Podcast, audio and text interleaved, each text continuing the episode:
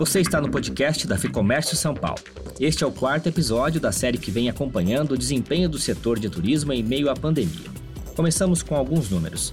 De acordo com o levantamento do Conselho de Turismo da Ficomércio, o setor acumula uma queda de 37% no faturamento do mês de setembro, se comparado com o mesmo período de 2019. Considerando o ano todo, a queda no faturamento é de 34%, o que representa um prejuízo superior a 40 bilhões de reais. Mas existe luz no fim do túnel, com a retomada de alguns destinos, as férias de fim de ano e um aumento na venda de pacotes de viagem. Por isso, é importante que as empresas façam uma leitura clara do cenário atual e das expectativas para os próximos meses. Nossas convidadas são mais uma vez a Mariana Aldrigue, que é presidente do Conselho de Turismo da FEComércio São Paulo, e a Trícia Neves Levi, que é sócia-diretora da MAP Consultoria e membro do Conselho. Começamos ouvindo a Mariana Aldrigue, que comenta os números do setor. A gente já está há oito meses lidando né, com os efeitos da pandemia e é, tem sido um consenso quase que internacional que o impacto no setor de turismo vai ser o mais longevo, né? aquele que vai demorar mais a, a mostrar um retorno às atividades. Então, naturalmente, a gente vê é, essa queda significativa que implica em cancelamento uh, de rotas aéreas, há casos de estabelecimentos hoteleiros que vão deixar de operar, restaurantes também atrativos, e especialmente os prestadores de serviço que deixam de atuar no setor e vão ter que migrar para outros setores. Curiosamente, a retração de 37,6% setembro a setembro, ela não é tão grande quanto aquela que a gente imaginava. Então é, é, aquela assim, é horrível, mas ela não é tão horrível quanto o que se previa ou como aconteceu lá no mês de abril e maio. Porém, as perspectivas é que nos preocupam, né? Porque uh, o que a gente vê agora é a gradual, porém lenta, retomada do turismo de lazer, mas nenhum horizonte claro para o turismo de negócios, que é aquele que movimenta mais dinheiro no setor.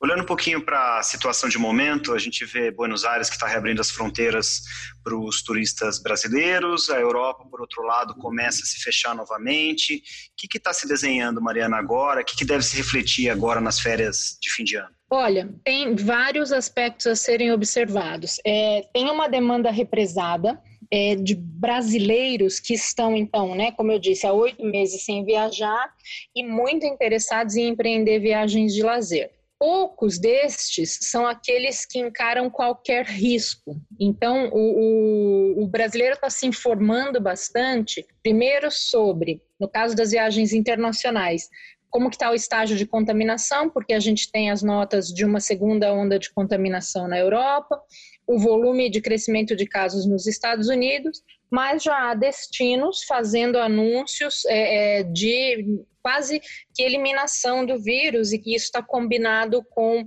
promoções de passagens aéreas, pacotes, da inclusão de, de aspectos de, de seguros e garantias para o viajante. Buenos Aires anuncia a abertura é agora, né, em relação que é, que é um destino muito muito interessante para os brasileiros, mas o que vai uh, ser realmente a escolha do turista médio brasileiro são os destinos aqui no Brasil mesmo. Então, as notas uh, desta semana indicam um, uma preferência por buscas de praias no Nordeste e no litoral norte do estado de São Paulo. Isso já mostra uma elevação dos preços, alta ocupação, apesar de que é uma alta ocupação simbólica, né? Porque ela é o máximo da restrição permitida. Então, os hotéis ainda não podem vender 100%, mas eles já venderam todos os 40%, 45% que é autorizado pelos decretos. Então, a gente vai ver um, um, movimento agora inicial pautado especialmente por aquele turista ou que já teve a doença ou que tem mais confiança né, na, na, na sua saúde, mas a maioria dos brasileiros vai fazer viagens mais curtas para destinos ainda com algum tipo de isolamento e lembrar que tem uh, uh, os efeitos ainda não mensurados de uma potencial redução na renda né, da família média brasileira. Então, isso a gente ainda não consegue mensurar. O Conselho de Turismo, ele, inclusive, fez uma live recente agora sobre como que o turista estrangeiro vê o Brasil. Como que está essa percepção de lá para cá, Mariana?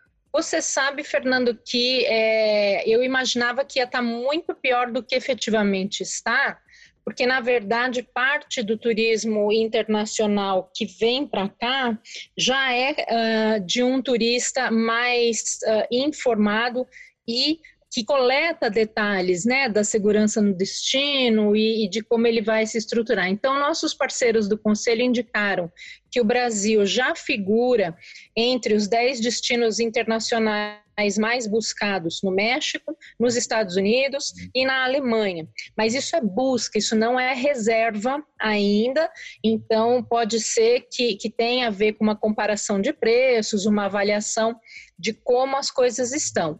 E também, talvez, a perspectiva de retomar algumas viagens de negócios já a partir do início do ano que vem especialistas no mercado uh, doméstico internacional do Brasil falam que o, momento da retomada do turismo internacional será marcado no maio de 2021, ou seja, a gente ainda tem seis meses, um pouco mais, para se estruturar para isso. Mas uh, o mercado argentino, que é um grande consumidor do Brasil, está uh, olhando para a questão de preços também, e esse pode sim uh, se manifestar mais rapidamente porque consome o nosso turismo de lazer. Muitas operadoras de turismo já estão com pacotes fechados agora para o primeiro semestre de 2021. Dá para falar em, em, uma retomada em qual proporção, Mariana? Nossa, é, é difícil imaginar uma proporção. Uh, o, o que as notícias ou que os dados estão mostrando é que todos os produtos que estão conseguindo ser anunciados têm sido vendidos uh, pelo menos aí de 30% a 50% do que eles imaginavam vender. Mas, lembrando que o brasileiro toma decisões em cima da hora e se a gente fizer buscas individuais mesmo agora, a partir do 20 de novembro até 10 de janeiro, os destinos preferenciais já estão lotados. Isso vai inflacionando um pouco os preços. Mas houve um empenho muito interessante dos operadores em posicionar produtos. Então, assim, falaram com hotéis mais distantes ou produtos que não estavam na prateleira. Então, tem muita coisa, por exemplo, no interior do estado do Rio, de São Paulo, do Paraná e de Minas, já mapeado e organizado na forma de pacotes para ser vendido junto com aluguel de carros que a gente não tinha no ano passado. Então, esses números, eles ainda são comparados a zero do ano passado, e eu não tenho como dizer uma, uma proporção. O que está sendo oferecido está sendo vendido nesse momento, né? Mas a gente imagina que só para que as pessoas comparem, para a gente chegar de fato no movimento que a gente tinha entre janeiro e fevereiro de 2020, nós vamos levar cerca de três a quatro anos. Então, é, tudo que está colocado está sendo vendido, mas isso ainda é muito pouco perto do que existia. Para finalizar, turismo de negócios, você citou duas vezes aí na nossa conversa, segue em baixa, né? E qual é a orientação, então, para as empresas que ainda dependem mais desse segmento? A gente tem uh, algumas questões né, que ficam uh, subjugadas aí à lógica do coronavírus. Primeiro, as empresas com retração também no seu caixa, tendo visto um aumento ou uma manutenção da produtividade por meio das reuniões online e remotas, podem abrir mão de viagens no curto prazo. Além do que, a empresa é responsável pela segurança do seu funcionário, então tem sido atrasado esse retorno de viagens porque eles precisam garantir que durante toda a jornada do viajante uh, haja segurança. Mas, uh, do lado mais animador, tivemos na semana passada um primeiro evento presencial de turismo com muito sucesso, dentro de todos os protocolos, onde uh, profissionais do setor puderam testar na prática a adoção dos protocolos, as reuniões com distanciamento, com uh, novos equipamentos, e isso sinalizou muito positivamente para que, pelo menos, o que é viagem ligada à realização de pequenos eventos ou reuniões menores sejam seguras. Então, é provável que uh, a partir de março de 2021 a gente veja já com melhores uh, números e perspectivas essa retomada.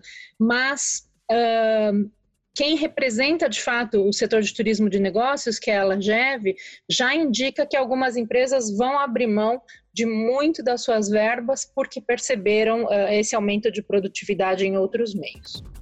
Essa foi a Mariana Aldrigue, presidente do Conselho de Turismo da FEComércio São Paulo. Eu passo a palavra agora para Trícia Neves Levi, sócia-diretora da MAP, que fala um pouco sobre o novo perfil do viajante e também as expectativas para os próximos meses. Trícia, obrigado pela entrevista. Ao longo de 2020, a MAPI vem pesquisando o perfil do viajante brasileiro. O que, que deu para a gente perceber em relação ao comportamento desse consumidor? O que, que se consolidou? Qual que é esse novo perfil? Obrigada pelo convite mais uma vez, Fernando. Bacana estar aqui com vocês. E é interessante a gente ver o que aconteceu ao longo desse ano e, e a gente foi acompanhando nessas nossas conversas juntos aqui, que nas primeiras viagens elas começaram a acontecer é, com as pessoas mudando de endereço, ainda no período de confinamento, né? Então, mesmo sem poder passear, a busca por lugares com mais contato com a natureza, com mais espaços é, do que a gente tem nos grandes centros, foi esse primeiro fluxo de, de movimento turístico, eu diria. É, e nesse período, enquanto muitos dos hotéis ainda estavam, inclusive, fechados, as plataformas de aluguéis de residência ocuparam lugar desse destino de lazer e desse viajante que, mesmo não podendo sair de casa, saiu para uma outra casa. Mas o brasileiro ama viajar. E na metade do ano, um pouco antes de, de das férias de julho, inclusive, é, e foi quando os hotéis começaram a reabrir, a gente viu esse movimento das pessoas voltando a visitá-los, voltando a, a viajar, a lazer e a se hospedar em hotéis. E principalmente pelas restrições das fronteiras com outros países, mas também pela segurança de você poder viajar de carro, seja com seu carro, seja com carro alugado, onde só aquelas pessoas que você conhece estão dentro daquele ambiente, a gente viu destinos mais próximos ganhando importância, né? Então, o que a gente viu ao longo do ano e, e, se consolida agora ao final do ano é esse movimento de turismo nacional, que é muito interessante, e das pessoas descobrindo ou redescobrindo o próprio Brasil. E ainda com toda essa flexibilidade, com o trabalho remoto, com as aulas online, as famílias estão viajando mesmo não estando de férias, né? Então, é, eu acabo misturando descanso e trabalho. A gente vê o consumidor que que está saindo de casa, está levando a família para outro lugar e que continua trabalhando. E a gente tem chamado isso na MAPI de viagem sem rótulo, né? Então, a gente leva a família na viagem a trabalho, ou a gente, é, a família inteira está trabalhando e estudando, inclusive, mas vai para um outro destino, vai até para um hotel, ou até leva o trabalho junto para esses lugares remotos, para esses lugares de descanso. Então, a gente vê as, as viagens também se tornando híbridas, do mesmo jeito que a gente falou dos eventos. E a gente acredita que, acredita que as viagens a trabalho para um fim exclusivo, então eu, vou, eu saio daqui, vou até uma outra cidade, pego um avião para realizar uma reunião, por exemplo, tende a diminuir. Ao longo desse ano, as pessoas é, e as empresas aprenderam que muitas coisas podem ser resolvidas à, distância, com custos reduzidos. Então, as viagens a trabalho tendem a, mudar de perfil é, onde as pessoas viajam com mais de um compromisso ou com mais de um propósito, mas não exclusivamente para um, um, fim único. Mas que é possível a gente projetar? Como você falou agora, viajar não, não deixou de ser uma prioridade para a maioria das pessoas, correto? Certamente. O brasileiro ama viajar. É, e, inclusive, a gente acredita que com a reabertura das fronteiras, ou quando a gente se sentir seguro novamente, a gente vai ter um movimento dessa demanda reprimida, né? E que em alguns casos é, não é verdade para todo todo o público, mas em alguns casos até de um orçamento que não foi gasto nesse ano e que pode ser usado é, no ano que vem. A gente vê nas pesquisas da MAPI que tem gente que, inclusive, é, guardou parte do orçamento e aumentou o orçamento é, para as próximas viagens, então não destinou para outras coisas e vai gastar em viagens é, no ano que vem. Então a gente acredita que quando a gente se sentir seguro de novo e quando as fronteiras reabrirem, é, a gente vai ter uma demanda reprimida que, que tende a movimentar significativamente o turismo global. Qual é a expectativa para um, um curto prazo agora, para esse fim de ano, por exemplo, para o começo de 2021? Muda alguma coisa? As grandes festas de final de ano é, nas ruas, né, como o Réveillon de Copacabana ou grandes Réveillons é, que vão acontecer, que aconteceriam é, externamente, eles acabam migrando para espaços como espaços de hotéis. Então, a maioria dos hotéis, sim, vai ter festas de finais de ano, festa de Réveillon, principalmente, e tem um desafio enorme aqui de atender esses diferentes perfis na mesma festa. Né? Então, a gente tem é, o Ricardo Freire cunhou esse termo da viagem na viagem, cunhou alguns termos dos perfis dos viajantes, né? Então tem aquele viajante que ainda é ressabiado, mas que viaja, mas que quer manter os protocolos, e tem o viajante que ele chamou do tô nem aí, que viaja e não tá nem aí, que vai é, se comportar como se não houvesse amanhã. É, e, e, os hotéis têm esse desafio de colocar na mesma festa esses diferentes perfis é, e cuidar de garantir é, não somente o protocolo né, e a segurança dessas pessoas, mas também a experiência de lugares é, onde ofereçam festas realmente, onde ofereçam é, celebrações. Para o começo do ano que vem, a gente, apesar de torcer pela velocidade da vacina, estamos aqui todos aguardando ansiosamente, a gente imagina que no primeiro trimestre é difícil da gente já ter todo mundo vacinado, né? E essa segurança é, em grande escala. É, então, a gente provavelmente vai estar até março vivendo da mesma forma como a gente está vivendo hoje. É, isso se a gente não tiver consequências de novas ondas. Mas hoje a gente tem um movimento é, tanto de turismo corporativo quanto de turismo de lazer já retomando o turismo de lazer muito mais rápido, como a gente falou da última vez. Então, é, muitos lugares com tarifas até maiores do que anos anteriores, porque é um ano que as pessoas estão sedentas é, por viajar. Então, os hotéis com ocupações máximas, com é, diárias médias altas, é, e a hotelaria corporativa já retomando alguma coisa nos principais centros. São Paulo já registra é, boas ocupações. Claro que não, é, não, não é uma ocupação compatível à ocupação do ano passado e até tem impactos em diária média é, um pouco menores do que as diárias do ano passado, em alguns casos muito menores, é, mas já registra movimento do turismo corporativo. Mas o primeiro trimestre tende a ser muito parecido com o que a gente está vivendo agora. Nós ouvimos aqui a Trícia Neves Levi, sócia-diretora da MAP Consultoria, e antes dela a Mariana Aldrigue, que preside o Conselho de Turismo da Ficomércio São Paulo. Se você tem interesse pelo tema e quer se manter atualizado, vale a pena conhecer este grupo é só acessar o lab.fecomércio.com.br. Lá tem todas as informações sobre o trabalho e a agenda do Conselho de Turismo, além de uma série de conteúdos e orientações para as empresas de todos os segmentos. O link está aqui na descrição. Eu sou Guilherme Baroli, as entrevistas são do Fernando Saco e a edição do estúdio Johnny Days. Obrigado pela companhia e até a próxima.